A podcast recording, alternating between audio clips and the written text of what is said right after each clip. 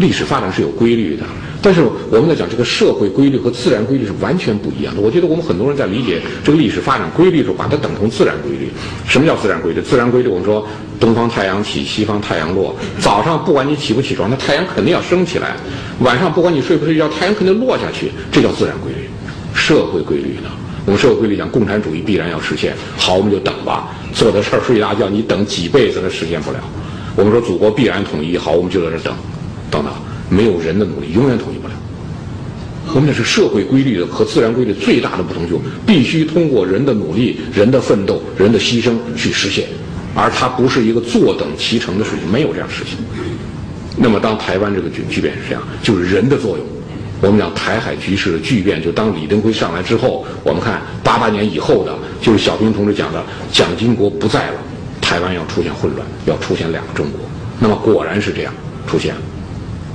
李登辉之后的台湾，我们说最后台海形势的一发而不可收拾。从九十年代开始，就当李登辉政权牢牢地掌握了之后，台海局势朝一个另外方向去了。当然，我们说即使没有李登辉，可能有这样的人物，从社会规律上来说，那么呢，这个人物提前上台了，使台湾问题提前变得严峻。这就是历史上它有些巧合，有些机遇，这些机遇一试过去，那整个局面发展就会非常不利。宋美龄，我们看宋美龄从一九八八年离开台湾以后再没回来。二零零零年国民党丢掉政权，宋美龄不让任何人再提台湾问题。宋美龄后来去年六月份去世，二零零三年六月去世。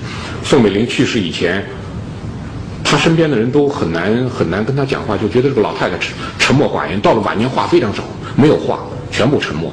有些时候自言自语些话，自言自语些话，别人也无法回答。宋美龄最后讲，自言自语。别人一听老太太这么说，都躲避她，因为无法回答老太太的话。宋美龄自言自语说：“为什么上帝让我活得这么久？”